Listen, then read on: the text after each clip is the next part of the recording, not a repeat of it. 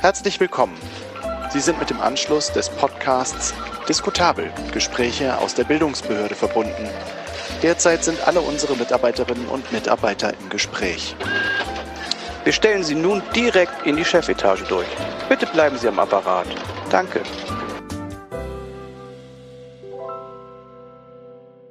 Wir sind hier mit einem alt, altbewährten Team, Moderatorenteam zu einer neuen Folge Diskutabel. Äh, bei mir ist äh, Carsten Lucke. Hallo Carsten. Hallo. Nach längerer Zeit ähm, mit äh, Alina am Co-Moderatorentisch äh, ist es heute eine Sendung, die wir wieder zusammen bestreiten. Und äh, bei uns ist ein spannender Gast, zugeschaltet aus Wiesbaden. Ne? Wiesbaden ist richtig? Göttingen. Göttingen. Äh, Altöttingen, Altgöttingen. Aus, aus Göttingen. Altöttingen. Und zwar Mai. äh, ist es äh, Baldur Philipp, der Gott des Lichtes, der germanische Gott des Lichtes, ähm, der von den Höhen des Olymps herabgestiegen ist, um uns heute ähm, zu beglücken mit ganz viel Weisheit über zum Thema Waldorfpädagogik. Ähm, und da kommen wir gleich vielleicht noch hin. Also wir kommen da auf jeden Fall hin, deswegen treffen wir uns ja. Aber ähm, vielleicht zur Vorgeschichte. Ähm, Baldur und ich haben zusammen die Wildnispädagogik-Ausbildung gemacht im vorletzten Jahr, glaube ich. Und ähm, sind uns da begegnet, haben viele Gespräche an, zwischen Lagerfeuer und nackt durch den Wald laufen, dem Klang einer Trommel äh, folgen, äh, geführt und sind irgendwie auch immer wieder natürlich beim Thema Waldorfpädagogik rausgekommen, äh, weil äh, sehr augenfällig ist, dass Baldur sehr viel begabter ist, wenn es an äh, sehr praktische Aufgaben geht, wie Körbeflechten, Feuerbogenschnitzen, also all das, was, ähm, was mit Naturverbindung zu tun hat, ist Baldur tatsächlich sehr viel näher dran an, an den Ursprung, Ursprüngen des menschlichen Seins, als ich das auf jeden Fall zu dem Zeitpunkt war, der nur so eine ganz schnöde Abitur, Wirtschaftsabitur-Ausbildung genossen hat. Genau, und dann ist die, die, die Idee damals schon entstanden, den, den Podcast gab es schon, dass wir uns mal äh, zu diesem Thema unterhalten, ähm, weil wir es super spannend finden und ähm, weil Waldorfpädagogik eben auch so ein Nischendasein fristet, immer in der in Verbindung oder Assoziation mit Tanz deinen Namen und da wird sowieso irgendwie, werden dann nur Eicheln durch die Gegend geschubst und, und solche Sachen. Äh, und damit wollen wir heute mal aufräumen beziehungsweise dahin gucken, ähm, was eigentlich äh, da so drin steckt aus so einer praktischen Perspektive. Also schön, dass du da bist, Baldur. Hallo. Ja, hallo. Freut mich sehr, dass ihr mich eingeladen habt und ich hoffe, dass ich jetzt dieser fulminanten äh, Beschreibung deinerseits gerecht werden kann. Nee, freut mich auf jeden Fall, dass wir uns hier zum Thema Waldorf getroffen haben. Ja. Und ja. Cool. Ähm, aber wir wollen beginnen mit der Frage, die wir all unseren Gästinnen und Gästen stellen. Und zwar ist es die Frage nach dem Lernen, deinem letzten Lernerlebnis, ähm, das dich irgendwie nachhaltig geprägt und verändert hat. Ähm, also meinst du jetzt in einem schulischen Kontext oder einfach generell im Leben? Dass ich Generell im habe? Hm. Ähm, ja, ich würde sagen, das ist die Geburt meiner Tochter gewesen vor ein paar Monaten die mich dann wahrscheinlich vieles gelehrt hat, aber vor allem auch eines, und zwar, dass man die Dinge nicht immer in der Hand hat, dass man sich da einfach auch irgendwie drauf einlassen muss, was da so auf einen zukommt, was das Kind und die Welt von einem will. Mhm. Ja, und dass man sich da auch ein bisschen zurücknehmen muss, wenn nicht sogar ein bisschen mehr. Und das habe ich sehr stark gelernt, auf jeden Fall. Neben vielen anderen Dingen. Also, äh, großartiger Beitrag, weil äh, ich unterschreibe es absolut ähm, und stelle dabei gerade fest, dass wir wahrscheinlich äh, sehr viel Kinderlose bis jetzt in diesem Podcast hatten, weil die Geburt eines Kindes, glaube ich, bis jetzt noch nie gefallen ist. Aber genau dieser erste Satz im Sinne von, dass es so eine ganz andere Welt eröffnet irgendwie, das ist tatsächlich so. Ne? Es gibt viel, man kann so viel lernen im Leben, ne? aber Kinder und äh, Kinder auch sozusagen noch, äh, ich bin mitten gerade in dieser Pubertätsphase, die da durchzubringen, zwei Stück. Äh, auch darauf kannst du dich schon freuen, das sagen immer die, die, da, die da jetzt schon angelangt sind. Aber ähm, das ist so ungeplant das beste Lernerlebnis, was man haben kann. Kinder zu haben, äh, voller Überraschung und irgendwie das bringt richtig äh, Neuigkeiten irgendwie immer mit sich. Ne? Ja, und es ist auch so eine schöne Art des Lernens, finde ich. Ja. Also es macht so viel Spaß. Ist, Aber bis hast- jetzt noch keiner. Ja, nee, das Kinderkriegen hat bis jetzt, so- obwohl wir hatten schon auch Leute im, im Podcast, die Kinder bekommen haben, die fanden es nur wahrscheinlich einfach kacke. Ja, Ja. deswegen haben sie es nicht gesagt. Deswegen haben sie es nicht gesagt. Ähm, aber was, was würdest du sagen, was ähm, so ganz konkret ein Ereignis, wo du sagen würdest, da habe ich was gelernt von meiner Tochter? Wie heißt deine Tochter? Meine Tochter heißt Alba. Ah ja, richtig, Alba, genau. Ähm, ach, das ist eine schwierige Frage, du. Ähm, ja, ich habe jetzt gerade, muss man dazu wissen, vielleicht eine sehr eine intensive Klausurenphase hinter mir, wo ich vier Klausuren in sieben Tagen geschrieben habe. Und das ist im Psychologiestudium schon einiges, weil das dann auch ähm, von der Materie her einiges bedeutet, was man sich da äh, auswendig lernen muss. Und da habe ich dann doch immer wieder, gab es immer wieder so Momente, wo ich dann irgendwie nach Hause kam nach einem Tag voller Lernen und dann die Kleine irgendwie auf dem Arm hatte oder gesehen habe, wie sie dann mich angelächelt hat. Und das sind dann so Momente, wo man einfach auf so einer ganz tiefen Gefühlsebene merkt, so das ist eigentlich alles irrelevant, was, ob ich jetzt eine gute Note oder eine schlechte Note habe, ob ich die Prüfung nochmal schreiben muss oder nicht. So, das ist hier eigentlich das, worum es geht, so. Und das äh, gibt einem dann irgendwie in so einer stressigen Phase, obwohl man vielleicht denken könnte, dass es mit Kind ja eigentlich noch anstrengender ist, weil man dann noch das zusätzlich hat. Aber eigentlich war es eher was, was, was mir gut getan hat oder was mich dann auch hat abschalten lassen und mir so ein bisschen Halt gegeben hat. Ich dachte, egal was da jetzt passiert in der Uni oder so, das ist das ist hier das, worauf es ankommt. Und das gab es einfach immer wieder solche Momente. Da gibt es jetzt nicht nur einen, aber die ähneln sich alle sehr von ihrer Art und Weise. Mhm. Ja, total schön. Ähm, ich glaube, in Carsten sehe ich auch so Nicken. Äh, das ist was, womit wir uns, glaube ich, sehr identifizieren können. Das ist, ähm, dass Kinder auch dazu führen, dass man irgendwie seine Perspektiven wieder gerade äh, gerückt bekommt. Ähm, ja, aber vielleicht ähm, kommen wir mal äh, dann zu dir und äh, wer du eigentlich bist. Ähm, magst du ganz kurz ähm, dich, dich vielleicht einmal vorstellen? Ähm, auch äh, wir haben gehört, du bist im Studium ähm, und äh, magst vielleicht einmal sagen, so was, was ist deine sozusagen deine Lernsozialisation bis zu diesem Zeitpunkt, ähm, inklusive eben der Tatsache, dass du auf, auf eine Waldorfschule gegangen bist? Genau, also ähm, angefangen hat meine Lernsozialisation, wie du so schön gesagt hast, im Kindergarten, im Waldorf-Kindergarten in Hamburg. Ähm, genau, da war ich dann drei Jahre. Dann bin ich auf die Waldorfschule in Hamburg gekommen, also eine von den Waldorfschulen, es gibt ja mehrere in Hamburg. Und dort war ich dann eigentlich bis zur 13. Klasse. Also meine gesamte Schullaufbahn habe ich auf dieser Schule verbracht und habe dann, ich glaube 2017 oder 18, ich bin mir gerade unsicher, habe ich da Abitur gemacht. Und dann war ich eine Zeit lang, habe ich gejobbt, gearbeitet, war dann noch eine Zeit lang reisen in Neuseeland, mhm. wo eben auch eine Schwester von mir lebt und da habe ich die mal besucht und so. Und dann habe ich angefangen, hier in Göttingen Psychologie zu studieren. Bin da jetzt im fünften Semester, also das hat jetzt gerade begonnen heute. Und ähm, schreibe nächstes Jahr meine Bachelorarbeit und strebe dann noch an, den Master zu machen, um dann schlussendlich Psychotherapeut zu werden. Mhm. Und genau. bist auch äh, Wildnispädagoge. Richtig, das habe ich äh, mir schon gedacht, dass du das gleich einwirfst. Nee, genau, ich bin auch Wildnispädagoge, ausgebildeter und momentan auch noch als Assistent tätig. Mhm. Ähm, genau, das wäre eben auch so meine Idee, um das noch kurz abzuschließen, dass ich später mal das Psychologiestudium vielleicht irgendwie mit der Wildnisthera äh, Wildnispädagogenausbildung in Einklang bringen kann und damit für Kinder und Jugendliche vielleicht irgendeinen neuartigen Ansatz auf die Beine stellen kann, wie man eben Naturverbindung und therapeutisches Arbeiten so verbinden kann, dass das eben auch unterstützt und auch von Kassen bezahlt wird und so weiter. Dass mhm. da eben auch jeder dran teilnehmen kann. Und das wäre so mein Traum, meine Vision. Mhm. Vielleicht kommen wir ja da noch hin. Ich weiß gar nicht, ob es da Querverbindungen gibt zwischen dieser Wildnispädagogik im weitesten Sinne und, und der Waldorf-Erlebnisse äh, und den Waldorf-Erlebnissen, die du hattest. Aber für, für diejenigen, und das ist ja sozusagen eine der Hauptsäulen, äh, um die es ja so geht, ist ja deine Erfahrung aus dieser etwas anderen Pädagogik im, im Gegensatz zu dem normalen, formalen Schulsystem, was wir alle so irgendwie durchlebt, durchlaufen, ertragen mussten, durften, wollten, wie auch immer. Ähm, aber da gibt es ja diese klassischen Vorurteile ne, mit Tanze den Vornamen und so. Mhm. Ähm, wir haben ja auch schon gesagt, also wer jetzt irgendwie Waldorf-Experte oder Expertin werden will, der, der kann sich ja tausend Bücher bei Amazon bestellen irgendwie.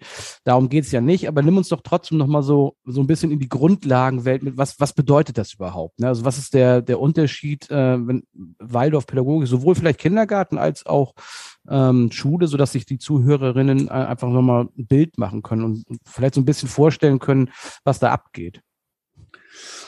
Ja, also ich glaube, da müsste man jetzt erstmal ein bisschen differenzieren zwischen dem, wie das ursprünglich sozusagen von Rudolf Steiner gedacht war und ins Leben gerufen wurde, mit welchem Bild und welcher Idee er das gemacht hat. Und dazu kann ich, wie gesagt, jetzt nicht so wahnsinnig viel sagen. Da müsste man sich dann mal in den entsprechenden Büchern wirklich belesen. Und das ist auch alles relativ komplex, glaube ich.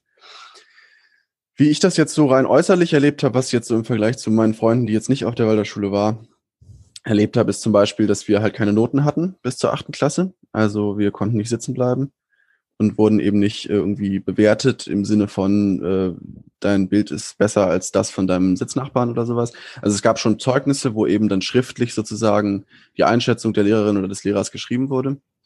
Aber das war dann meistens eher sowas wie, äh, Baldo nutzt sein Potenzial nicht oder sowas und nicht sowas wie Baldo bleibt hinterm Klassendurchschnitt zurück oder sowas. Also es geht eben mehr sozusagen zu gucken, wie entwickelt sich das einzelne Kind und nicht, wie entwickelt es sich im Vergleich zu dem und dem Kriterium oder der und der Durchschnittsmenge an Leuten. Dann muss man noch sagen, dass es eben ähm, in den ersten acht Klassen den sogenannten Epochenunterricht gibt. Das bedeutet, dass die ersten zwei Schulstunden jeden Tag vom Klassenlehrer oder der Klassenlehrerin gemacht werden. Das ist für die, also im idealsten Fall, das war bei mir nicht der Fall, aber im idealsten Fall ist das acht Jahre lang dieselbe Person. Mhm. Und dort wird dann eben im Drei-Wochen-Rhythmus immer ein Thema abgehandelt. Also zum Beispiel drei Wochen Mathematik, da beschäftigt man sich dann mit geometrischen Formen von mir aus. Am Ende der drei Wochen schreibt man dann in den höheren Klassen, in der ersten, zweiten Klasse jetzt natürlich nicht, aber später dann eine Abschlussklausur oder Abschlussprüfung. Und dann nach den drei Wochen kommt dann das nächste Thema dran, zum Beispiel Deutsch, ähm, was weiß ich, Adjektive oder sowas. Und so wechselt sich das eben immer ab mit den Grundlagenfächern und nur sowas wie Deutsch, äh, wie Englisch, Französisch gab es dann sozusagen noch danach Sportunterricht und sowas. Das war nicht in diesen Epochenunterricht eingegliedert, aber so diese Grundlagensachen wie Geschichte, Mathe, Deutsch ähm, und viele andere Epochen hatten wir eben dann immer in den ersten zwei Stunden. Für die ersten acht Jahre. Danach ähnelt dann das Waldorf-System, würde ich sagen, immer mehr dem Staatssystem, weil es ja dann auch spätestens in der 12. und 13. Klasse auch den staatlichen Vorgaben unterworfen ist, was Prüfungsleistungen und Stoff und sowas angeht, der behandelt werden muss, wenn man das allgemeine Abitur erreichen möchte. Das heißt, dann bist du auch in diesem ganz normalen Setting von Klausuren und so einem ganzen Kram wieder drinne? Richtig, also das Einzige, was jetzt bei uns dann noch ein wirklicher Unterschied war, war, dass unsere Deutschlehrerin so ein bisschen versucht hat, sich dann noch irgendwie neben dem ganzen Stoff, den sie durchnehmen musste, fürs Abitur noch versucht hat, zwei Wochen Goethes Faust als mhm. Epoche sozusagen mit uns im Deutschunterricht zu behandeln, weil ihr das einfach ein Anliegen war. Und Rudolf Steiner bezieht sich selber, glaube ich, auch teilweise auf Goethe. Insofern war das für sie einfach etwas, was sie eben auch uns als heranwachsenden Erwachsenen irgendwie mitgeben wollte. Aber ansonsten hatten wir eigentlich das Abitur, die 12. und 13. Klasse war relativ identisch, glaube ich, mit der Staatsschule. Da hat sich jetzt nicht viel ergeben an Unterschieden. Kannst du ähm, mal sagen, also was, was die Strukturen angeht, ähm, also jetzt der reine Aufbau, ne? also wenn ich an, an das staatliche Schulsystem und meine, meine Lernkarriere sozusagen denke, dann bin ich morgens in so ein Gebäude reingelaufen, äh, mit 30 anderen Kindern irgendwie in so einen Raum geschlossen worden und dann gab es halt Unterricht. Ist es, ist es ein ähnliches Setting in der Waldorfschule oder unterscheidet es sich zum Beispiel auch architektonisch schon von dem, was, was der Normalo so kennt? Ja, ich glaube, architektonisch, das ist ja relativ offensichtlich, dass sich das meist unterscheidet. Also die Waldorfschulen sind ja oft schon gut erkennbar, auch von nicht unbedingt Waldorfschülern. Ähm, nee, klar, also vom, vom, von der Bausubstanz her oder von dem, wie die Räume gestaltet sind, versucht sich das natürlich schon abzuheben. Inwiefern das jetzt immer gelingt, ist ja nochmal eine andere Frage. Ähm, aber schon, also es gibt ja diese typischen Tetraederformen oder ich weiß gar nicht genau, wie sie heißen, also wo es sozusagen darum geht, dass nicht alles nur rechtwinklig ist, weil der rechte Winkel so in der Natur eigentlich nicht vorkommt. Mhm. Ähm, und es ist natürlich, also ich bin nicht oft in staatlichen Schulen gewesen, meistens nur, wenn ich wählen musste. Und immer wenn ich wählen musste, habe ich dann doch festgestellt, dass das dann doch sehr anders aussah. Und zwar, dass das alles voll gepackt war mit bunten Plakaten, bunten Stühlen, Plastiktischen und Sachen, die irgendwie vermeintlich Kinder irgendwie faszinieren sollen. Oder ich weiß nicht genau, wofür sie da sind.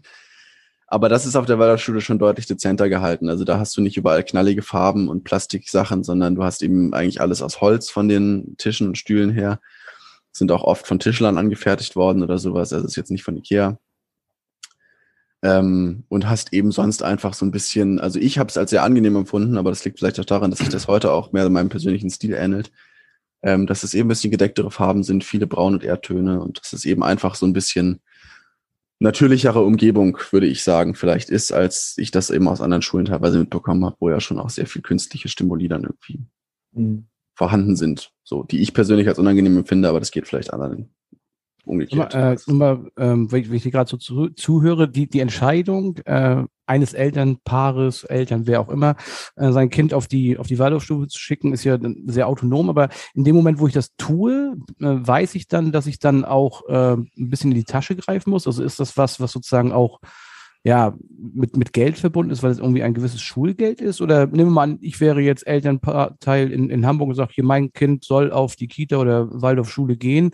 Ähm, kann ich das sozusagen einfach ersatzlos zum normalen, formalen System einfach tun oder ähm, kann das sich nur Mittelschicht Plus erlauben? Naja, also das ist ja oft auch ein Klischee, was mit der Waldorfschule einhergeht, dass das eben eine Privatschule ist und dementsprechend der Elite vorbehalten. Mhm. Und das stimmt, würde ich sagen, nur zum Teil. Also zum Teil ist es, also es ist schon so, dass es ein Schulgeld gibt, was äh, entrichtet werden muss, weil der Staat die Waldorfschulen nur zum Teil subventioniert, sodass sie eben, um überleben zu können, irgendwie noch Geld brauchen. Allerdings ist es so, dass das einkommensabhängig ist. Das heißt, wenn du jetzt äh, als Geringverdiener sagst, ich möchte mein Kind trotzdem auf die Waldorfschule bringen, dann kannst du beim sogenannten Sozialkreis einen entsprechenden Antrag stellen, wo eben du eben zeigst, dass du nicht genug verdienst, um das noch zusätzlich bezahlen zu können. Und dann wird dieser Beitrag dementsprechend gesenkt. Es kann bis zu null gesenkt werden. Also es gab auch Leute, die haben nichts bezahlt. Dafür hatten wir dann andere Schüler, deren Eltern sehr wohlhabend sind und die haben dann für drei oder vier Kinder bezahlt. Also die haben dann viel, viel mehr bezahlt, als sie müssten und konnten somit dann, hat sich das so ein bisschen ausgeglichen, dass dafür andere eben ähm, dann auf die Waldorfschule gehen konnten, obwohl sie sich das eigentlich nicht hätten leisten können. Obwohl man dazu sagen muss, dass meine Waldorfschule jetzt persönlich in einem relativ wohlhabenden Bezirk in Hamburg, in Blankenese gelegen ist, wodurch sich ein entsprechendes Klientel ergeben hat. Ich habe nicht in Blankenese gewohnt, ich hatte immer einen sehr langen Schulweg und ich gehöre auch überhaupt nicht in dieses Milieu hinein. Also meine Eltern haben nie so viel Geld verdient oder so, als dass das irgendwie damit vergleichbar gewesen wäre. Aber dadurch hat sich ein spezielles Milieu, ähm, ja, sage ich mal, gefunden, was natürlich dann auch zu einer Dynamik an der Schule führt. Ne? Wenn du viele Leute auch da hast, die da ihre Kinder hingeben, weil sie meinen, es ist eine Privatschule und nicht, weil sie von Waldorf überzeugt sind, ergibt sich eine ganz andere Schuldynamik und so muss man einfach dazu auch wissen, mhm. als wenn das jetzt nur Idealisten sind. Also wenn äh, wahrscheinlich fallen mir noch zwei, drei nachher noch so strukturelle Fragen ein, aber wenn, wenn du mal so zurückgehst in, in, diese ganze Kita, aber wahrscheinlich eher Waldorf-Schulzeit, äh, ähm, dann war dein Freundeskreis, äh, ist jetzt schon fast eher eine Frage als eine Aussage, nicht nur Waldorf-Schülerinnen und Schüler, sondern du hast auch ähm, Freunde gehabt, die aus die im normalen, auf dem Gymnasium, Gymnasium, normalen Realschule gewesen sind oder so? Auf jeden Fall. Also ja. das hat sich mit, ich glaube, je älter ich wurde, desto mehr Freunde hatte ich eben, die nichts mit Waldorfschule zu tun hatten weil man dann natürlich auch einfach immer stärker anfängt, sich selbst zu sozialisieren, unabhängig von den Eltern und deren Kontakten, sag ich mal. Ähm, nee, auf jeden Fall. Also ich hatte auch einige aus, der, aus meiner Klasse, gute Freunde von mir, die eben auch von ihrem Elternhaus überhaupt nichts mit Waldorf zu tun hatten. Ich weiß bis heute nicht ganz genau, warum die da gelandet sind, ob die von anderen Schulen geflogen sind oder mhm. ich weiß es nicht, oder ob die Eltern eben dachten, ah, es ist eine Privatschule, wird schon was taugen, nach dem Motto, wenn man bezahlt, wird schon gut sein. Ähm, und durch die habe ich dann auch sehr, sehr viele Leute kennengelernt, die eben nichts mit Waldorf am Hut hatten und auch überhaupt nicht auf Waldorfschulen waren. Aber das war auch sozusagen nur der Kick-Off, äh, weil hättest du jetzt gesagt, du warst nur in der Waldorf-Bubble, hätte sich meine Frage erübrigt, aber war ja nicht so. Ähm, kannst du dich irgendwie, wenn du dich jetzt mal so zurückversetzt in diese Zeit, war das, ich weiß nicht, ich will jetzt nicht sagen problematisch oder konfliktträchtig oder hast du noch irgendwie so Erfahrungen äh, im Sinne von, die Freunde waren im, im staatlichen Schulsystem, ich war bei Waldorf, äh, klar, ihr habt euch wahrscheinlich auch untereinander ausgetauscht, jetzt vielleicht nicht irgendwie über die Didaktik äh, und so, aber ihr habt ja ganz normal als Jugendliche miteinander gequatscht irgendwie und, und irgendwie erzählt, wie, wie läuft's bei uns, was geht bei uns ab und so. Hast du da irgendwie was, also so aus Erinnerung, Erfahrung gemerkt, wie, ja, wo Unterschiede sind, was dich vielleicht genervt hat oder was du vermisst hast oder wo du sagst, oh Gott, zum Glück bin ich da gelandet und nicht auf der anderen Schule und so? Hm, naja, man muss ehrlicherweise sagen, dass wir uns, glaube ich, relativ wenig tatsächlich über die schulischen Inhalte ausgetauscht haben. Also ich habe jetzt nie von meinen Kumpels gehört, ey, ich muss gerade das und das irgendwie lernen oder wir haben gerade die und die, mhm. den Stoff im Unterricht, das nervt mich voll oder sowas sondern wir hatten dann eigentlich immer andere Themen, wenn wir uns dann sozusagen getroffen haben. Was ich schon natürlich gemerkt habe, ist, wenn dann ein Kumpel irgendwie sagt, ja, du, ich bin jetzt sitzen geblieben, ist ja irgendwie scheiße, muss jetzt nochmal wiederholen, dachte ich mir so, ja, habe ich noch nie drüber nachgedacht, kann mir nicht passieren, so. Also das ist dann natürlich schon was, wo du merkst, da ist ein anderer Druck teilweise dahinter. Und ich habe halt einfach reihenweise Freunde gesehen, die einfach in dem Schulsystem, was wir klassischerweise haben, versagt haben, wie man so mhm. schön sagt. Also die gar nicht, weil sie blöd sind oder weil sie es nicht geschafft hätten oder sowas, die damit aber einfach so wenig anfangen konnten, dass sie halt lieber irgendwas anderes gemacht haben, als jetzt fürs Abitur zu lernen oder irgendwas. Und dann haben ihre Eltern sie halt auf irgendeine Privatschule gepackt, wo sie dann doch irgendwie das Abitur geschafft haben. Also ich habe das, was, was für mich immer so rüberkam, weswegen ich auch ehrlich gesagt nie drüber nachgedacht habe, persönlich auf die Staatsschule zu wechseln, hatte ich irgendwie immer den Eindruck, dass die Leute, die ich kannte, die auf der Staatsschule waren, nicht besonders glücklich waren damit. Mhm. Das war einfach so mein persönlicher Eindruck. Ähm, ja. Ja, das, das, das wäre meine nächste Frage gewesen. Also bist, bist du, hattest du das Gefühl, du gehst gerne zur Schule, erstmal für dich, Punkt, und du gehst sogar noch lieber zur Schule im Vergleich zu deinen, ähm, deinen Kollegen und Kolleginnen? Ja, also das müsste man jetzt dann wahrscheinlich ganz genau angucken, in welcher Phase meines Lebens ich wie gerne zur Schule gegangen bin. Also ich glaube, das war nicht immer gleich und mhm. wahrscheinlich der Großteil meiner Schulzeit bin ich nicht gerne zur Schule gegangen, weil welches Kind geht schon gern zur Schule? Man würde gern so mhm. viel anderes machen und muss jetzt in die Schule gehen. Aber ich hatte schon das Gefühl im Abitur und auch in den Klassen davor, wo es dann auch teilweise eben coole Unterrichtsangebote gab, ne, kommen wir vielleicht später nochmal drauf, so Thema Werken, Gartenbau und sowas, also was dann eben schon auch einen ganz klaren Unterschied zu anderen Schulen darstellt. Ähm, da habe ich dann schon das Gefühl gehabt, dass ich, wenn man es jetzt so vergleicht, lieber in die Schule gegangen bin als meine Freunde auf der Staatsschule. Inwiefern das jetzt eben bei mir immer von Begeisterung geprägt war, mein Schulbesuch, ist dann nochmal eine andere Frage. Das würde ich jetzt so nicht behaupten. Aber gerade im Abitur hatte ich dann schon auch Spaß an vielen Inhalten, die mich dann auch interessiert haben, ja. Aber du bist nicht mit Bauchschmerzen. Also, weil ich erinnere mich äh, in, in meiner Jugend, ich bin oft mit Bauchschmerzen zur Schule gegangen. Das, das hattest du nicht. Nö, jetzt so nicht eigentlich. Nee. Kann also ich mich zumindest ich, nicht daran erinnern. Ich bleib nochmal dabei. Also das ist natürlich für dich wahrscheinlich auch schwierig ähm, zu beantworten, weil du sozusagen den anderen Teil ja nicht erlebt hast, vielleicht sondern nur gehört hast irgendwie. Aber sozusagen dieser, ja, dieser Dauerdruck irgendwie und auch dieses, dieses gesamte Lernsystem irgendwie. Ne? Ich muss immer sozusagen, ja, wellenartig kommen in, in allen Fächern irgendwie neue Inhalte und die futter in, ich, in mich hinein und spuck sie dann nachher in irgendeine äh, Klassenarbeit, kriege dafür eine Note und dann geht's weiter. Dann bin ich schon beim nächsten Thema irgendwie. Ne? Das zieht sich ja praktisch durch alle ähm, Fächer durch und so. Wenn ich jetzt, äh, ohne Namen zu nennen, äh, meine jüngere Tochter nehme, die mir seit einem halben Jahr erzählt, wie scheiße Schule eigentlich ist und wie, wie wenig Bock sie auf ihre Lehrer hat und so, das ist ja auch ein Klassiker irgendwie. Ne? Also da muss man natürlich vielleicht auch ein bisschen was abziehen, um dann irgendwie bei der Wahrheit äh, zu landen und so, aber es ist ja auch nicht alles erstunken und erlogen, was sie da erzählt mhm. irgendwie, ne? weil das System natürlich auch das hergibt, was das System halt hergibt irgendwie. Ne? Aber das so als Vorrede, so diese Grundmotivation, gerade eben hast du auch schon gesagt und Anselm sagte, so ein bisschen weniger Bauchschmerzen irgendwie.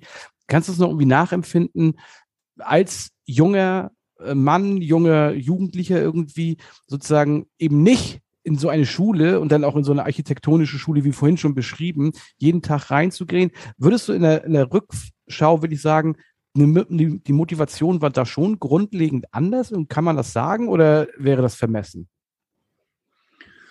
Hm, naja, ich, ich glaube, man muss halt gut differenzieren zwischen dem, was jetzt der Anteil der Waldorfschule ist und was mein persönlicher Anteil ist. Ne? Das kann ich jetzt natürlich persönlich nicht trennen. Also ich, mhm. ich habe persönlich ein völlig anderes Interesse für, für Themen wie Geschichte, Deutsch und Philosophie gehabt als meine Freunde sowohl innerhalb der Waldorfschule als auch außerhalb der Waldorfschule. Da hat das keinen interessiert und die fanden das alle total bescheuert und deswegen wäre es, glaube ich, für sie auch teilweise egal gewesen. Die hätten es immer kacke gefunden.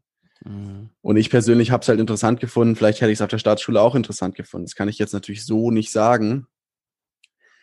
Ähm, ich glaube schon, also es gibt schon Einzellehrerpersönlichkeiten und da will ich jetzt auch nicht für alle Lehrer sprechen, weil ich das noch nicht bei allen Lehrern so erlebt habe. Und ich würde auch nicht sagen, dass alle Waldorflehrer, die sagen, sie sind Waldorflehrer, auch Waldorflehrer sind, weil das ist nicht eine Frage von, ähm, habe ich jetzt den Zettel, habe ich die Ausbildung gemacht oder arbeite ich an der Waldorfschule, sondern für mich ist das eine Frage von einer inneren Haltung. Und dass ich diese Haltung nicht nur habe, sondern es auch irgendwie schaffe, sie auszuleben und sie am Schüler auszuleben, dass das für den auch spürbar ist. Und das wäre für mich eigentlich eine Haltung gewesen, die habe ich eben schon bei einzelnen Lehrern empfunden, was dann eben natürlich dazu geführt hat, dass ich bei denen gerne Unterricht hatte. Dass es einfach eine Haltung sein sollte, die dem, dem Kind zugetan ist, also die sozusagen an der Entwicklung des Kindes auf einer ganzheitlichen, im ganzheitlichen Sinne irgendwie interessiert ist und eben auf vielen verschiedenen Wegen versucht, dieses Kind in seiner Entwicklung zu stützen. Ähm, wo aber so verstehe ich das ein bisschen, oder so habe ich es beobachtet, eben davon ausgegangen wird, dass das Kind für sich eigentlich niemanden braucht, der es entwickelt, sondern es entwickelt sich selber. Wir müssen nur sozusagen gucken, dass das Setting passt. Also dass alle Voraussetzungen gegeben sind, dass das Kind sich auf eine gesunde und natürliche Weise entwickeln kann. Und das würde ich halt sagen, allein die Tatsache, dass ich mich nicht in der ersten bis zur vierten Klasse beweisen muss, um aufs Gymnasium zu gehen, wird dem schon eher gerecht, weil ich dann, dem Alter ist man noch nicht leistungsorientiert eigentlich, würde ich sagen. Und wenn ich das bei anderen Leuten, also ich war in der ersten bis vierten Klasse, ich war eigentlich bis zur achten Klasse, war ich ein schlechter Schüler. Und trotzdem habe ich jetzt ein relativ gutes Abitur gemacht. Aber wenn ich damals bewertet worden wäre, ich weiß nicht, ob ich auf der Staatsschule eine Gymnasialempfehlung bekommen hätte. Das hätte Wenn für mich unter Umständen einen völlig anderen Lebensweg bedeutet. Ja, und wenn du das gerade so sagst, dann komme ich mal zu meinen vermuteten technischen Fragen. Also wenn ich das richtig von mitgeschnitten habe, dann ist ja tatsächlich so, dass ab acht gibt's dann schon in irgendeiner Art und Weise Noten. Richtig. Und also wenn ich jetzt äh, als Siebtklässler in, in so einen Waldorf-Geschichtsunterricht reintapse, kannst du mir mal irgendwie mit auf den Weg geben, was passiert denn da? Ich meine, da wird wahrscheinlich auch über Geschichte gesprochen, da wird das irgendwie pädagogisch, methodisch, didaktisch aufgearbeitet und es gibt nur am Ende, ich vereinfache jetzt mal sehr stark, einfach nur keine Klausur. Äh, ist das die Magie, die dahinter steckt? Oder was, oder passiert da noch methodisch was ganz anderes? Ist das ein anderes? Gibt es kein 45-Minuten-Setting? Gibt es keine Klingel? Ich weiß nicht was, aber wo ist sozusagen wirklich der spürbare Unterschied für mich als 13-Jährigen, der in eine Waldorfstufe tappelt in Hamburg-Blankenese? Wenn ich jetzt ganz ehrlich bin, kann ich dir nicht sagen, ob du bei meiner Schule da jetzt einen Unterschied gemerkt hättest. Ähm, weil, wie gesagt, was ich eben versuchte zu sagen oder was eben auch das Komplizierte an der ganzen Thematik ist, äh, das eine ist, was sozusagen das Ideal dahinter ist und das andere ist, was dann nachher, nachher gelebt wird. Ne? Die Menschen sind nicht perfekt, meine Lehrer waren es auch nicht. Und da gab es einen Haufen Lehrer, wo ich sagen würde, die haben jetzt von Waldorf auch nicht mehr Ahnung als der Busfahrer, der mich hergefahren hat. Also äh, da war jetzt nicht automatisch immer hervorragender, Waldorf geprägter, dem Ideal entsprechender Unterricht gewährleistet. Und unter Umständen hättest du im Geschichtsunterricht überhaupt keinen Unterschied gemerkt, außer dass eben vielleicht keine Note am Ende auf dem Zettel stand. Aber was ich jetzt sagen würde, was eben schon bei einzelnen Lehrern spürbar war, die auch dann teilweise sowas wie Geschichte auch unterrichtet haben oder wo sie es eben in Ansätzen schon zu sehen war, ist, dass es eben nicht einfach nur darum geht, der Lehrer schreibt jetzt was an die Tafel oder heutzutage an Smartboard oder so und alle lernen das jetzt auswendig, so wie es heutzutage im Studium bei mir auch ist, sondern dass es eben eigentlich schon versucht, auf eine erlebnisbasierte, auf eine den, den Menschen auch ansprechende und irgendwie begeisternde Art und Weise versucht wird, das zu vermitteln. Also dass der Lehrer eigentlich im besten Falle begeistert ist für sein Thema, was er unterrichtet und die anderen sozusagen wie mitreißt mit seiner Begeisterung, dass die an dem, an dem Menschen einfach was erfahren können, was dieses, was dieses Fach, was dieses Thema für, für ihn bedeutet und dann auch für sie bedeuten könnte und es nicht nur um theoretische Inhalte gibt, von wegen Marco Polo hat dann und dann gelebt und lern das jetzt bitte auswendig, dass du das nachher auf dem Test dann hinschreiben kannst. Das vielleicht geht das so in die Richtung, die du meinst, vielleicht sagt dir das Mhm. irgendwas. Ich meine, das ist eine Diskussion, die wir auch hier immer wieder führen, und zwar im, jetzt im Hinblick auf das formale Schulsystem, auch wenn man da natürlich nicht generalisieren darf, aber wir haben auch manchmal so die, ja, so ein bisschen die Vermutung, da kommen irgendwie junge, engagierte Kolleginnen und Kollegen, die kommen irgendwie aus dem, aus dem Lehramtsstudium und sind super motiviert und haben vielleicht sogar auch eine, eine knackige Ausbildung, auch eine methodisch mittlerweile knackige Ausbildung im Rücken. Und irgendwie kommt, werden sie dann in dieses staatliche Schulsystem gespürt, gespült und dann dauert es irgendwie, je nachdem, wie standhaft sie dann sind, irgendwie zwei, drei, vier, vielleicht auch zehn Jahre, wenn sie glücklich sind. Aber irgendwie werden sie dann sozusagen konform gerieben, einfach weil das System ist, wie das System ist irgendwie. Ne? Und dann Ja. endet man genau da, was du gerade beschreibst. Dann ist es vielleicht das Smartboard, was ein bisschen mo- äh, more fancy ist, aber letztendlich ist es trotzdem, vorne wird das rangeschrieben und da hinten sitzen 25 bis 30 Jugendliche und versuchen irgendwie was mitzuschreiben und dann nachher in irgendeine Klausur zu kotzen irgendwie. Ne? Und Ja. Also ich will jetzt nicht den Lehrern Unrecht tun, da gibt es wahrscheinlich viele äh, engagierte und tolle Menschen auch in dem Schulsystem. Aber ich, äh, mein, mein persönliches Bauchgefühl, auch wenn ich ja Schule nur aus einer eigenen Erlebenswelt kenne, wo ich selber Schüler war, heute sehe ich die halt nicht mehr im, im Aktiven, aber ist immer so ein bisschen, ja, das ist immer noch so dieses alte, keine Ahnung, 1900er Setting, um es ein bisschen äh, übertrieben Mhm. darzustellen, was immer noch mit ein bisschen moderneren Anstrich so funktioniert, wie es eben vor 50 und 100 Jahren funktioniert hat irgendwie. Ja, und ich glaube, da sprichst du auch was voll Wichtiges an. Dass, es geht ja ein bisschen um die Frage, was wollen wir denn eigentlich mit der ganzen Sache erreichen? Ne? Also im normalen Schulsystem geht es um Qualifikation. Das heißt, du hast irgendwann einen formalen Abschluss, der dich berechtigt, Dinge zu tun. Und ich meine, wenn ich mit meinen Kommilitonen spreche, mit vielen anderen in meinem Alter, die ja auch alle irgendwie Abitur gemacht haben oder eben diesen, diese ganze Laufbahn durchschritten haben, die wenigsten würden sagen, dass sie noch irgendwas von dem wissen, was sie da auch im Abitur gelernt haben oder so. Ne? Also es ist ja teilweise auch ein bisschen die Frage, worauf soll es eigentlich hinauslaufen? Und Mhm. ich finde, dass bei der Waldorfschule war es schon spürbar, dass es eigentlich um was anderes geht. Es geht hier nicht um reine Inhalte, um reine Theorie, dass wir das nachher irgendwie toll aufsagen können. Und das möchte ich nochmal ganz kurz dazu erzählen, weil ich das mega cool finde. Das gab es an meiner Schule leider nicht. Aber es gibt Waldorfschulen, zum Beispiel die in Kassel, wo man 14 Jahre Abitur machen kann und parallel zum Abitur eine Ausbildung machen kann. Zum Beispiel zum Schreiner, Schneiderin äh, oder Schneider oder Gärtnerin, Gärtner, irgendwie sowas. Also gibt es verschiedene Angebote. Und das persönlich hätte ich richtig cool gefunden, wenn das in meiner Schule gegeben hätte.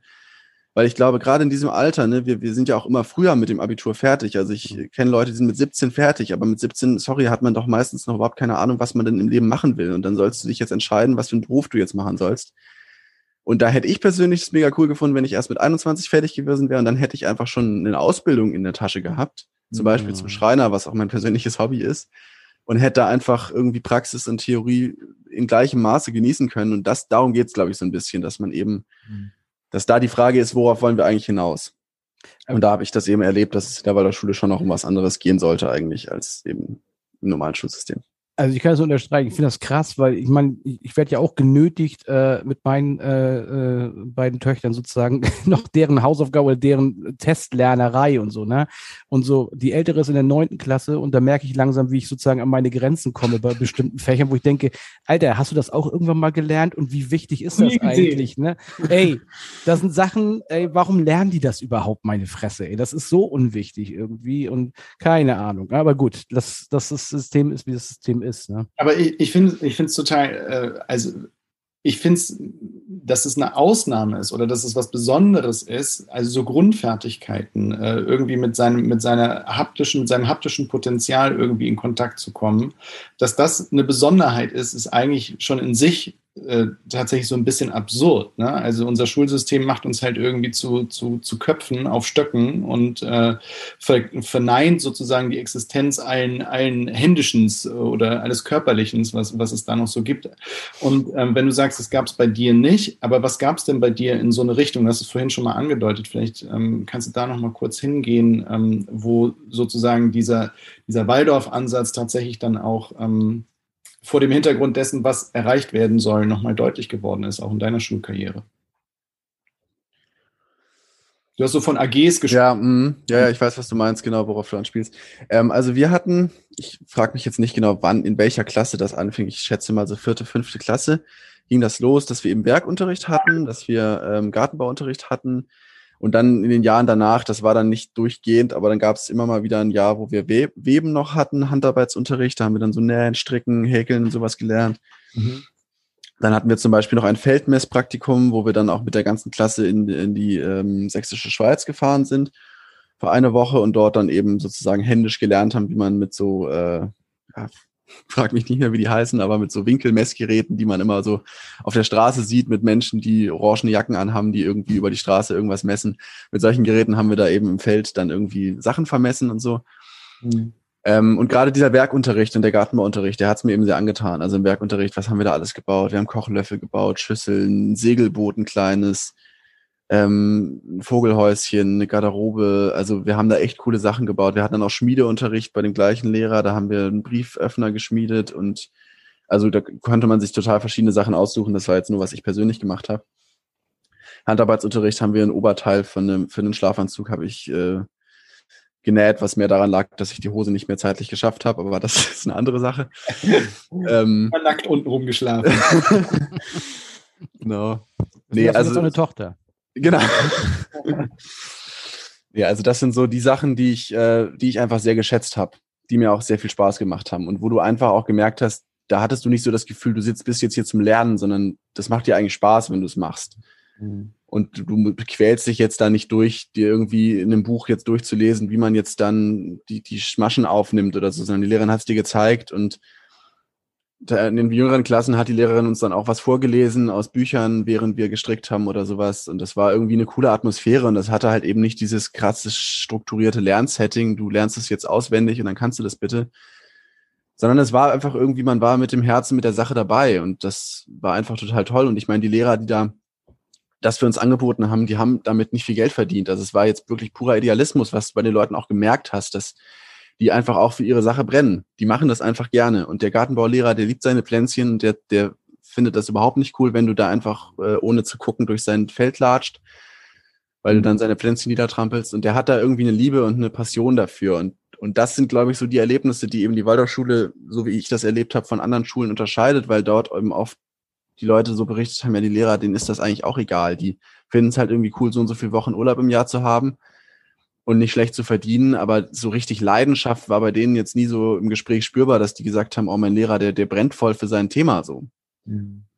Das ist so ein Gedanke, der, der, mir immer mal wieder durch so den Kopf geht, weil klar, Schule in Deutschland ist natürlich auch eine riesige Massenorganisation, ne? weil wir halt eben so viel, wir sind ein großes Land, ne? Und wir haben viele, viele, viele Kinder und Jugendliche, die halt in die Schule irgendwie müssen. Und deswegen brauchen wir auch entsprechend diese ganzen Lehrerinnen und Lehrer.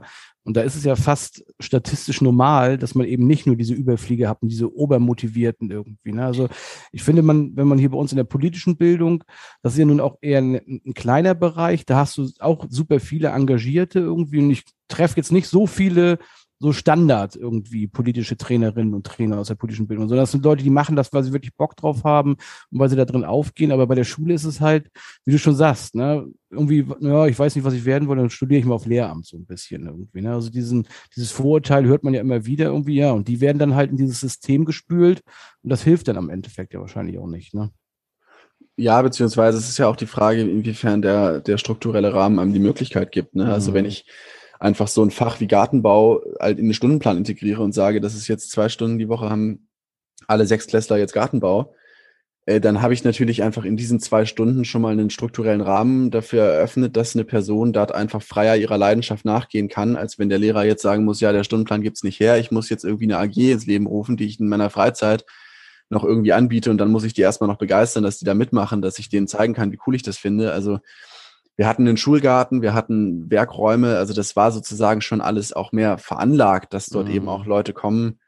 Und dadurch, dass du natürlich, dass die Bezahlung nicht so gut ist wie auf der normalen Schule, sage ich mal, hast du natürlich auch eine Auslese hin zu den Leuten, die das, sage ich mal, aus Leidenschaft mhm. machen. Ne? Mhm. Wobei Gymnasiallehrer in Deutschland ja nicht schlecht bezahlt werden. Ja, aber in der Waldorfschule eben schon. Ja, ja. Aber was ich, äh, also das eine, was ich sozusagen zur, zur Ehrrettung äh, der Schule sagen will, ist, bei mir ist ja auch selbst gewählt. Also wenn, wenn mir jemand sagt, äh, Physik ist das erste, was ich abgewählt habe, zum Beispiel als Schüler. Ne? Also, weil ich bin überhaupt nicht so ein naturwissenschaftlicher Typ irgendwie und ich verstehe heute nicht, warum ich überhaupt Physik in der Schule irgendwie unterrichten muss. Aber auf der anderen Seite muss man dann sagen, es gibt eben auch die Menschen, die finden Physik, Physik total sexy und geil irgendwie, ne? Und die sollen natürlich auch äh, in Berührung, meiner Meinung nach, kommen auf der Schule in dieses physikalische Fach halt, ne? Vielleicht kriegt man das auch ein bisschen besser hin, äh, weil man es irgendwie äh, praktischer und irgendwie haptischer und emotionaler macht. Das, das wäre jetzt mal sozusagen nur der Zugang, aber will jetzt ja nicht sagen, wir müssen sozusagen nur in, in, in diese Richtung denken, sondern es gibt eben Leute, die finden auch Informatik geil irgendwie, ne? Die sollen an der, an der Schule auch das kriegen. Deswegen finde ich diesen Ansatz, möglichst breit auf aufgestellt, an der Schule was zu machen, schon gut, aber wie es dann gemacht wird, da ist, glaube ich, die, die Krux, ne? Also, weil es eben halt nur, wie wir es beschrieben haben vorhin schon. Ne? Das haben wir ja schon so oft hier thematisiert, dass ja, dass dieses Lernen eigentlich völlig äh, anachronistisch letztendlich ist. Ne? Ja, und ich meine, witzig, dass du es gerade sagst, Informatik hatten wir zum Beispiel auch als Epoche. Also das hätte man jetzt wahrscheinlich gar nicht gedacht, weil die Waldorfschulen werden ja immer so als undigital verschrien. Und das sind sie vielleicht auch zum Teil, aber wir hatten auf jeden Fall auch sowas wie Informatik. Und ich glaube, was du eben gesagt hast, im Endeffekt geht es auch nicht darum, dass ich jetzt sagen würde, jede Waldorfschule ist auf jeden Fall besser als jede äh, Staatsschule oder sowas. Mhm. Ich glaube, dass da ein Ansatz, ein Impuls mal da war und auch in vielen Waldorfschulen und WaldorflehrerInnen vielleicht auch noch da ist, dass sie, glaube ich, wirklich was Gutes damit bewegen wollten und wollen. Aber es gibt auch viele, und das muss man auch ganz ehrlich zugeben, viele WaldorflehrerInnen, die äh, das einfach nicht mehr haben. Mhm. Die im Endeffekt auch noch ihr, die ohne Leidenschaft ihr, ihren Unterricht nach Lehrbuch machen. Und ich glaube, da kannst du an der Staatsschule einen engagierten Lehrer treffen, der lebt Waldorf, aber weiß nichts davon. Und kannst auf der Waldorfschule jemanden treffen, der hält sich voll für Waldorf und macht aber eigentlich nichts anderes mhm. als äh, Schwammpädagogik. Ja. So, und das muss man, glaube ich, dazu auch wissen, dass es jetzt nicht per se irgendwie ein Allheilrezept oder sowas ist, sondern mhm. Ich persönlich fand das sehr wertvoll, weil ich eben unter vielen ganz normalen Lehrern auch eben einige Lehrerpersönlichkeiten erlebt habe, wo ich sagen würde, ja, da hast du was gespürt, die wollten noch irgendwie mehr. Und das hat mich, meine Sicht auf die Welt nachhaltig verändert. Ähm, aber andere berichten mir von anderen Dingen. Also andere waren total unglücklich mhm. auf der Waldorfschule oder haben gesagt, das fand ich total blöd. Also, genau. Mhm. Also mir gehen mehrere Sachen durch den Kopf, aber ich will noch einmal auf, äh, auf unsere Lagerfeuerbegegnung beziehungsweise die Bildungspädagogik-Ausbildung zurückkommen, weil da war ja, es war schon sehr augenfällig, es gab äh, prozentual mehr Menschen, die dort äh, auf eine, Wald eine Waldorfschule besucht haben, ähm, als ich sie in anderen Kontexten, äh, Bildungskontexten irgendwie gesehen habe. Ich glaube, es waren, waren du, Lukas, ähm, dann die beiden Mädels, also immer mindestens vier Leute. Ja, und hier Daniel, unser Chef war ja auch Waldorfschüler. Ach, war der auch ein Waldorfschüler? Ja, ja. Das wusste ich nicht. Okay. Dessen Mama war sogar Waldorflehrerin, glaube ich. Ja. Ah, okay. Okay, okay, dann sind es fünf von, sagen wir mal, 25. Ja. So, ne?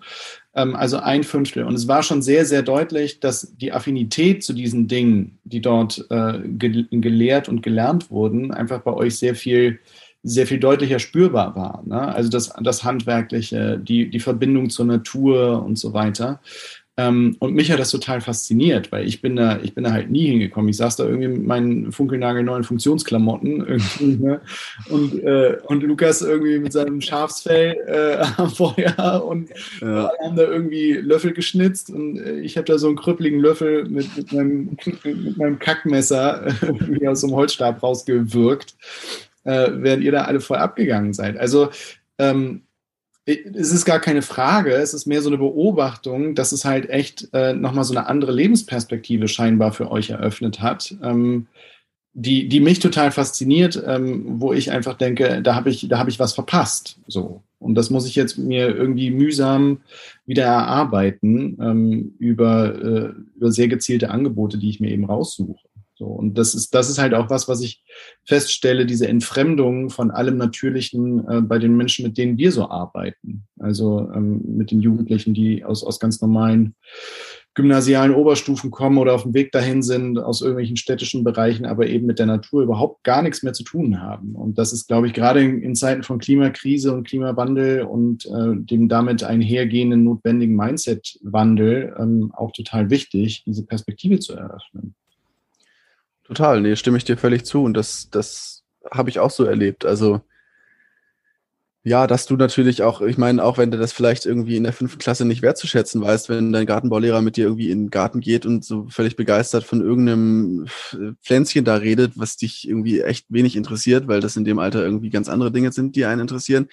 Trotzdem ist es rückblickend natürlich schon so, dass es was mit einem macht, ne? Und dass einem das eine Wertschätzung gegenüber Dingen auch beibringt und einen Zugang zu Dingen ermöglicht den man sonst vielleicht so nicht hätte. Obwohl man natürlich einschränkend vielleicht schon auch noch bedenken muss, ist, dass natürlich, ähm, dass vielleicht jetzt nicht alles nur auf die Waldorfschule zurückzuführen ist, sondern natürlich auch die Menschen, die auf der Waldorfschule sind, meistens dann auch Eltern hatten, die schon ein Mindset haben, was sich vom Normalen unterscheidet, weil sie ja sonst die Kinder nicht auf die Waldorfschule geschickt hätten. Und dementsprechend natürlich vielleicht auch in der Familie einfach eine ganz andere Stimmung und ganz andere Themen herrschten. Ne? Also jetzt, wenn du von den Leuten von der Wildnis sprichst, da weiß ich jetzt nicht, ob das eben prinzipiell nur alles auf die Waldorfschulzeit zurückzuführen ist oder ob da nicht auch noch andere Dinge eine Rolle spielen, die sozusagen Art Zusammenhang da auch vermitteln. So, ne? Mhm.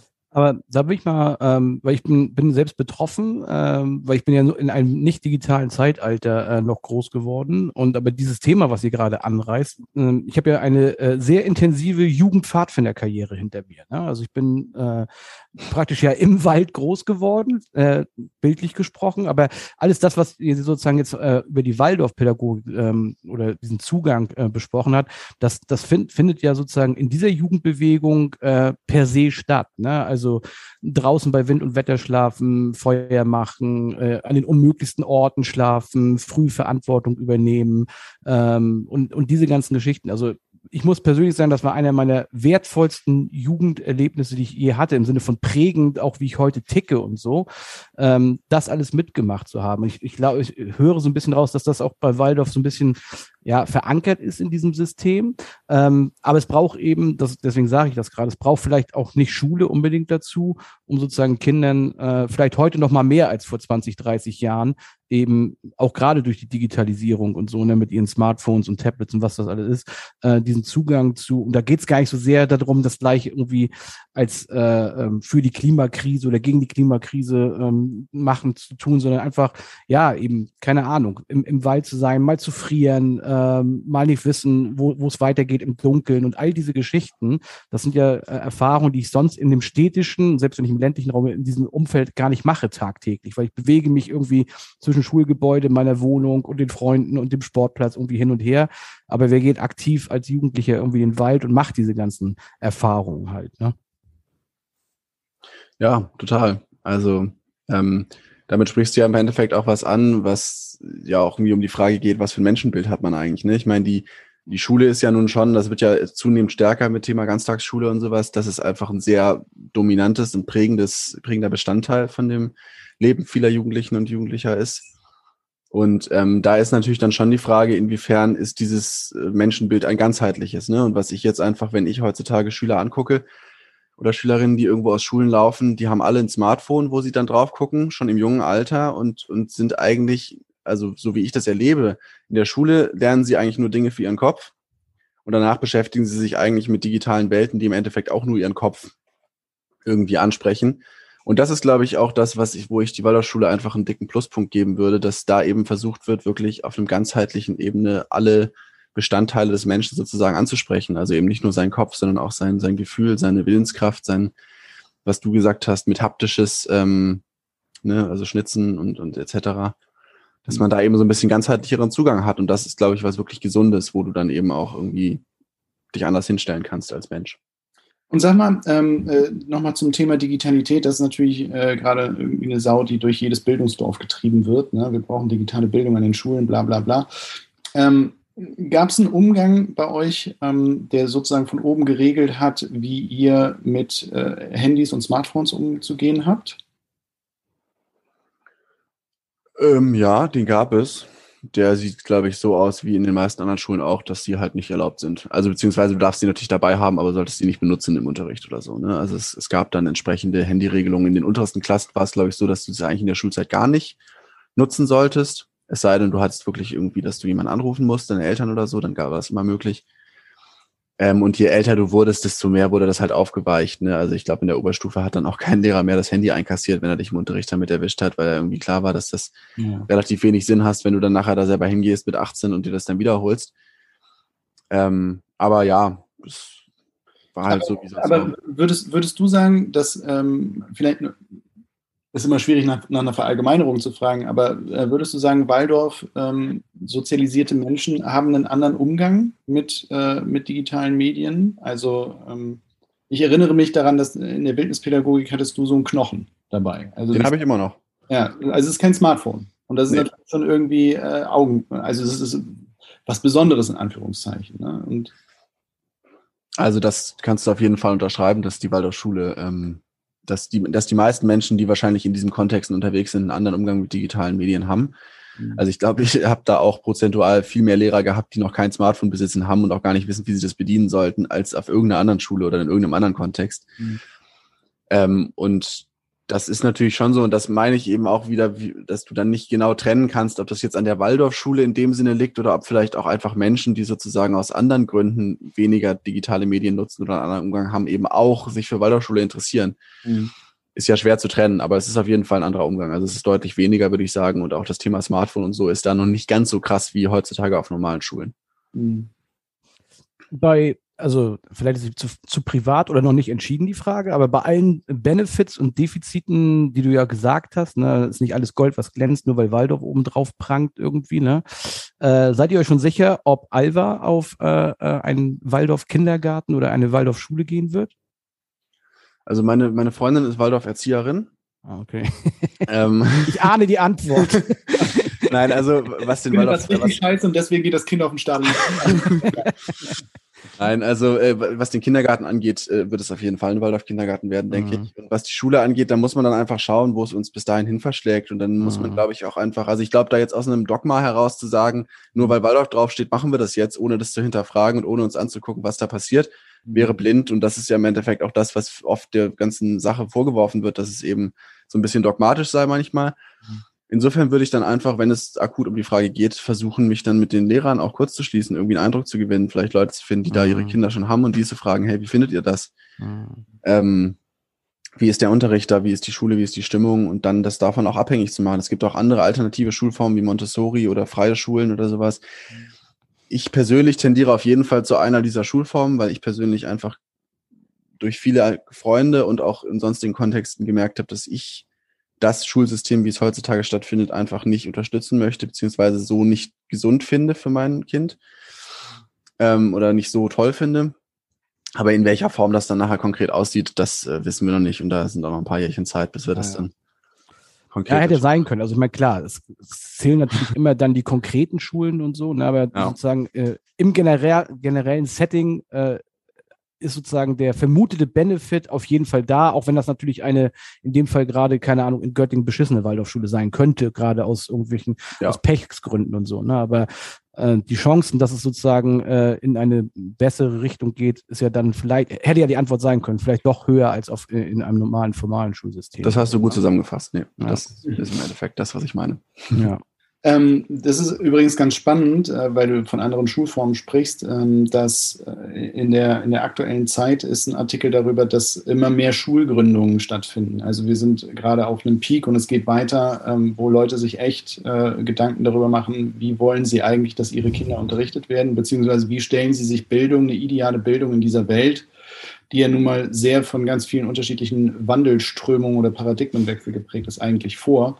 Und äh, das führt dazu, dass so viele Schulen gegründet worden sind wie, äh, wie noch nie zuvor. Und alle eben mit, mit einem sehr eigenen pädagogischen Ansatz. Und ich glaube, dass, ähm, also wenn, wenn wir die Möglichkeit hier irgendwie gehabt hätten, auf dem Land äh, was anderes auszuwählen an Schulformen als das, was hier äh, der Staat zur Verfügung stellt, dann hätten wir uns wahrscheinlich auch damit auseinandergesetzt. Ich will jetzt nicht sagen, dass es dazu gekommen wäre, äh, eine andere Schule zu wählen, aber die, die, die äh, Auswahl an, an Dingen, die ist halt einfach sehr, sehr überschaubar bei uns im ländlichen Raum. Ähm, das ist schon, ja, ist schon, ist schon krass. Also, dass, dass hier diese Frage überhaupt nicht so sehr gestellt wird. Ne? Ähm, ich weiß nicht, Carsten, habt ihr mal jemals überlegt, irgendwie eure Kinder auf eine andere Schule zu schicken, als die, die zur Verfügung stehen? Nee, hier oben ist es ja ähnlich, wobei, also Westerburg für den äh, mit Westerwa Westerwaldkunde, das sind irgendwie 30 Kilometer, da sind auch irgendwie sch- norma- ist ein normales Schulzentrum, aber ich glaube, das ist ja von der äh, von Jude die, die Freundin der Papa, der ist ja, ich weiß jetzt nicht, ob es Waldorf oder Montessori ist. Eins von beiden ist es auf jeden Fall. Ähm, der ist ja da Lehrer und die haben ja auch ihre Kinder äh, da an der Schule. Und die haben ja auch irgendwie eigenen Garten, Ziegen und Pferde und so halt, ne? Also schon so wie Balbe berichtet irgendwie. Also nochmal eine ganz anderes, als wenn man sich, wie man sich eine klassische Schule vorstellt irgendwie. Aber ehrlicherweise war das nie eine Option, ähm, in die Richtung zu gehen. Also wir wissen es auch erst durch diese Freundschaft. Deswegen vorher war uns das auch gar nicht bewusst, dass es das gibt hier im Westerwald. Mhm. Ich finde es auch krass, äh, sorry, weil du jetzt äh, in, in einem sehr, sehr Du kannst persönlichen ruhig schon duschen Ja? gehen. Wir, wir, reden, wir machen das zu Ende. Alles klar, ja, ruf einfach an, wenn ihr fertig seid. Nee, aber das, äh, das, weil wir durch dieses System gelaufen sind, ich einfach auch merke, ich habe mir ganz, ganz spät erst Gedanken darüber gemacht, dass es Alternativen gibt. Also äh, habe ich das irgendwie so vorausgesetzt, ja Gott, das ist halt ne, Grundschule, Gymnasium oder Grundschule, Realschule oder was, das ist halt so der Standardweg, den geht man halt und äh, hat mich, hat mich wenig damit beschäftigt. Nun bin ich auch sehr früh Vater geworden ähm, und war vielleicht noch nicht, hatte nicht diesen Reifegrad, um mich wirklich damit auseinanderzusetzen, was will ich denn eigentlich für eine Bildung für, für meine Kinder. Ähm, aber ja, das, das sehe ich bei dir, Baldur, dass da eine ganz andere, ein ganz anderer Umgang äh, und Ansatz schon ähm, mit der Grundfrage der Bildung, die, die die kommenden Generationen genießen sollen, stattfindet. Ja, und vielleicht auch ein bisschen bei uns, weil, gut, wir, wir sind jetzt beide nicht irgendwie äh, pädagogisch ausgebildet. Ne? Und wir, wir haben sozusagen wahrscheinlich, ist jetzt nur eine Vermutung, äh, kriegen sozusagen eine andere Perspektive auf Bildung, weil wir jetzt in der politischen Bildung irgendwie gelandet sind und eben nonformale Bildung machen. Und ich meine, ohne jetzt das Eigenlob zu weit nach vorne zu schieben, aber wie oft hören wir von unseren Seminaren am Ende, äh, oh Mann, könnte Schule nicht so sein. Mhm. Ne? Also von der Methodik her, vom Zugang, vom Umgang her und so. Und da, ist immer, da stelle ich mir immer die große Frage, wie oft haben wir das schon in diesem Podcast angerissen, dieses Thema, wie lässt sich dieses Schulsystem irgendwie dann doch ins 21. Jahrhundert bringen irgendwie. Ne? Und sowohl von den Personen her, von der Ausbildung der Lehrerinnen und Lehrer, die dann in diesem Schulsystem sind, über die Architektur von Schulgebäuden bis hin zur Methodik und Didaktik, die eben nicht mehr auf äh, Bulimie-Lernen aus ist, sondern eben in Kleingruppen, mit Ziegen, mit Workshops, keine Ahnung, was auch immer irgendwie. Ne? Also das lässt sich ja eigentlich alles durchdeklinieren, aber wie gesagt, dieses Bildungssystem, das war ja schon so oft unsere Quintessenz, ist ein so großer Tanker, dass es eigentlich nur über Step-by-Step-Evolution und nicht über einen kl klassischen revolutionären Cut irgendwie geht. Ne? Aber also das Wissen ist, glaube ich, da, wie wir es besser machen. Das, das ist ein bisschen schizophren, nur wir machen es irgendwie nicht. Ja, es- also an der Stelle mö- will ich gleich noch kurz dazu sagen, ich weiß auch nicht, inwiefern es da so die eine das eine Musterrezept gibt oder die eine Lösung. Ne? Also das meine ich ja eben auch. Also Waldorf ist sozusagen, das ist nicht einfach nur Inhalt, wo du jetzt sagst, du liest mhm. jetzt mal zehn Rudolf Steiner Bücher und dann bist du Waldorflehrer, weil dann hast du die Methodik und Didaktik verstanden und dann kannst du das einfach machen, sondern das ist ja eben das, was eben so das Schwierige ist. Es sind die Einzelpersonen gewesen, die meine Schulzeit irgendwie positiv geprägt haben. Also es waren einzelne Menschen und das waren Dinge, die sie nicht in dem Sinne sich theoretisch beigebracht hätten, sondern es waren denke ich mal, Entwicklungsschritte der Person, die sie gemacht haben, die sie zu dem gemacht haben, der sie dann waren. Mhm. Und das macht eben auch nicht jede Waldorfschule gleich, also oder generell nicht jede Schule und ja auch nicht jeden Menschen gleich, sondern es gibt eben an der einen Waldorfschule vielleicht äh, tolle Lehrer, die eben einfach auch eine Lehrerpersönlichkeit darstellen, also einen Menschen, an dem du irgendwas lernen kannst, an dem du was spüren kannst. Und das ist auch was, was du eben nicht so einfach vermitteln kannst, glaube ich. Das kannst du nicht im Lehramtsstudium irgendwie, jetzt sage ich mal, in eine Methodik fassen. Mhm. Ja, und da ist dann die Frage, inwiefern muss man dann nicht sowieso auch zusätzlich zu dem ganzen methodisch-didaktischen noch eben vielleicht auch eine, eine Form von Selbsterfahrungselement mit reinbringen, von Selbstentwicklung, ne? Weil ja, das ja dann auch wichtig ist. Was mir gerade auffällt, wo, wo, du das jetzt gerade sagst, ähm, vielleicht nochmal als Frage auch, ähm, dadurch, dass ihr sozusagen, also wir haben jetzt immer die ganze Zeit von 12, 13, also auch Abitur an der Waldorfschule, ähm, aber ich erinnere mich gerade, weil ich bin, ich habe auf einer integrierten Gesamtschule Abitur gemacht, wo wir sozusagen bis neun oder zehn eben auch, klar, nachher mit Kurssystem, aber letztendlich waren alle Kinder sozusagen unter einem Schuldach.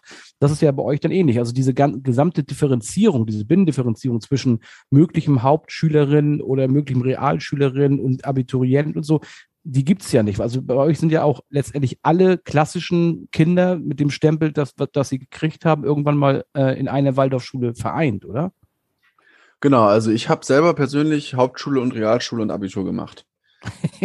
Also, naja, das ist dreifach also, ausgezeichnet. Das, genau, das Prinzip war entfernt so, dass wir, glaube ich, dann, ich weiß gar nicht, Hauptschule ist Ende der achten, kann das sein? Neun Nummer. Das glaube ich neun, neunte? Okay. Ja. ja, dann haben wir auf jeden Fall zu der Zeit, wo eben Hauptschulprüfungen gewesen wären, haben wir die auch geschrieben. Die wurden bei uns jetzt nicht bewertet. Also zumindest, ich glaube, maximal bei einer Person vielleicht, wo die Frage war, ob sie denn die Realschule schaffen würde. Mhm. Ja, und sonst haben wir das praktisch wie eine Art Übung geschrieben. Also, dass wir uns das, weil ne, bis zur achten hatten wir ja nicht so wirklich Noten und sowas, haben wir das wie eine Übung geschrieben, um uns mit so Klausuren vertraut zu machen.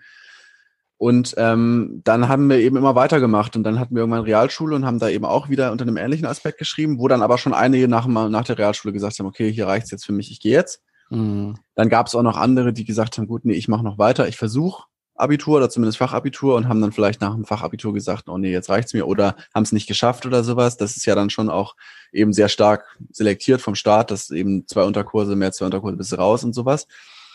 Und so hat sich das dann eben Stück für Stück ausgelesen. Also im Endeffekt waren wir, glaube ich, im Abitur noch 18 oder 19 Schüler von ursprünglich mal 38, mhm. die wir ganz am Anfang in der ersten Klasse gestartet sind. Also zwischendurch gab es auch viele Wechsel rein, raus. Das spielt auch noch eine Rolle von Leuten, die einfach die Schule verlassen haben oder neu gekommen sind. 38 ist nicht eine Klassenstärke, sondern eine Stufenstärke. Nee, ist eine Klassenstärke. Wir hatten bis zu 40 Schülern pro Klasse. Und ah, ja. wir waren einzügig. Aber gut, 17, 18 bei 38, das ist irgendwie so 50 Prozent irgendwie, ne? Und also normalerweise, mhm. was haben wir mittlerweile in Deutschland? Eine Abiturquote, die ist immer noch unter 50, irgendwie 30, 40 irgendwie, würde ich mal so schätzen, oder? Ganz furchtbar hoch gerade im Moment. Das nee, wir haben ungefähr eine von 50 Prozent, das habe ich jetzt zufällig ja? gerade für pädagogische ah, okay. Psychologie auswendig okay. lernen müssen. Ah, okay. Ähm, Aber das wäre dann vergleichbar zu euch, ne? Das wäre vergleichbar, ja, mhm. auf jeden Fall. Also, was ich noch kurz sagen wollte zu dem Thema vorhin, da ist mir nicht eingefallen. Ähm, was mir natürlich bei der Waldorfschule, was ich so ein bisschen schade finde, ist, dass das halt ein Schulsystem ist, was halt, sage ich mal, hauptsächlich in der oberen Mittelschicht auch bekannt ist. Ne? Also mhm man muss ja schon auch eine gewisse Bildung genossen haben oder ein gewisses, eine gewisse Bildungsaspiration haben, um sich so mit dem Thema auseinanderzusetzen, dass man sagt, ich löhne jetzt 200 Euro im Monat, damit mein Kind bessere Bildung genießt.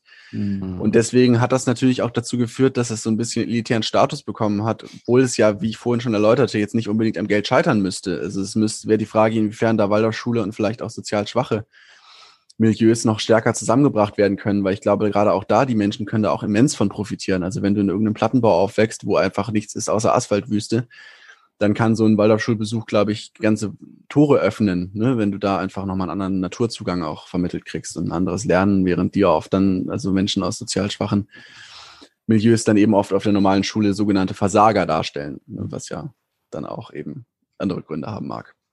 Und, und das finde ich auch nochmal äh, als aus meiner Beobachtung ähm, von Waldorf, ehemaligen Waldorf-Schülerinnen, ich, ich habe den Eindruck, dass ihr ähm, also wesentlich freier in Anführungszeichen im Denken seid, auch der Gestalt, dass die Lebensentwürfe, die, die, die ihr so verfolgt, sehr viel kreativer sind, als, ähm, als ich das bei den Menschen sehe, die halt dann eben doch wieder Lehrerinnen werden äh, und zu Rädchen üben oder Ärzte oder, also weißt du, da gibt es da irgendwie so eine Berufs-, Berufsfeldauswahl von, weiß ich nicht, fünf bis zehn Kernberufen und dann äh, wird man halt das, was, äh, weiß ich nicht, der Vater geworden ist, am Ende doch wieder oder ja, also wisst ihr, was ich meine? Also da, da geht's einfach, da geht's einfach kreativer zur Sache. Habe ich zumindest den Eindruck, was ich so sehe und was ich dann eben auch aus Erzählungen äh, von euch gehört habe, auch was eure Geschwister so machen und äh, ähm, auch, auch, die Tatsache, wie ihr, wie ihr sprecht und wie ihr ähm, auf die Welt guckt, ist für mich, ähm,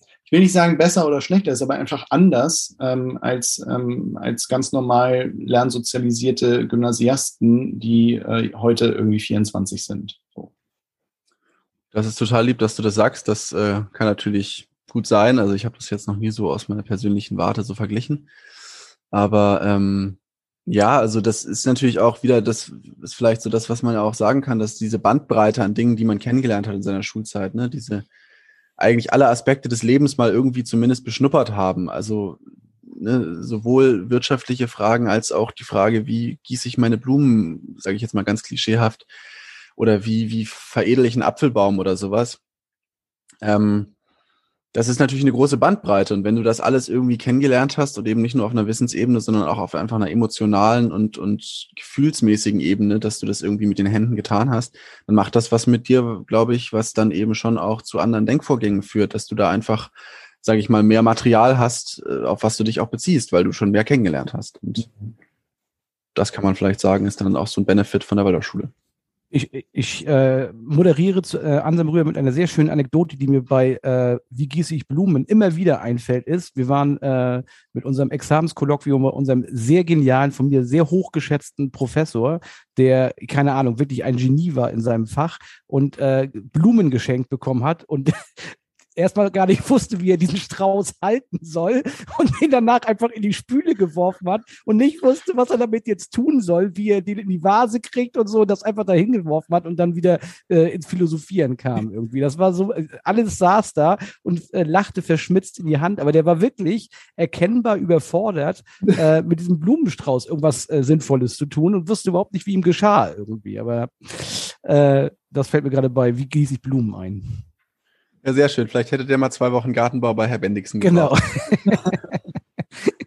ja, ja, also äh, total spannend. Ich meine, ich sehe das ja auch, wir, wir sitzen hier in einem neuen Haus, äh, also in einem neuen alten Haus, das wir irgendwie renovieren mussten und jetzt müsste eigentlich im Bad, müssten Dinge passieren, kann ich nicht. Also äh, weiß ich nicht, kann ich nicht. Ähm, und wenig Leute um mich herum, die es mir zeigen könnten auch. Ne? Also das, das kommt ja auch noch hinzu. Ähm, und ja, äh, aber gut, das sind, das sind alles Dinge und Beobachtungen, ähm, die, die jetzt kommen, weil wir dieses Gespräch geführt haben. Ich glaube, wir müssen jetzt so langsam zu einem Ende kommen. Ähm, um unsere vielen Zuhörerinnen da draußen ähm, dann auch wieder in den Alltag entlassen zu können, mit eben der Inspiration mal rausgehen zu gehen in den Garten äh, und ähm, Blumen zu gießen, Bäume zu pflanzen, Apfelbäume zu veredeln und vielleicht darüber nachzudenken, was für eine Bildung man für die eigenen Kinder so in Zukunft haben möchte.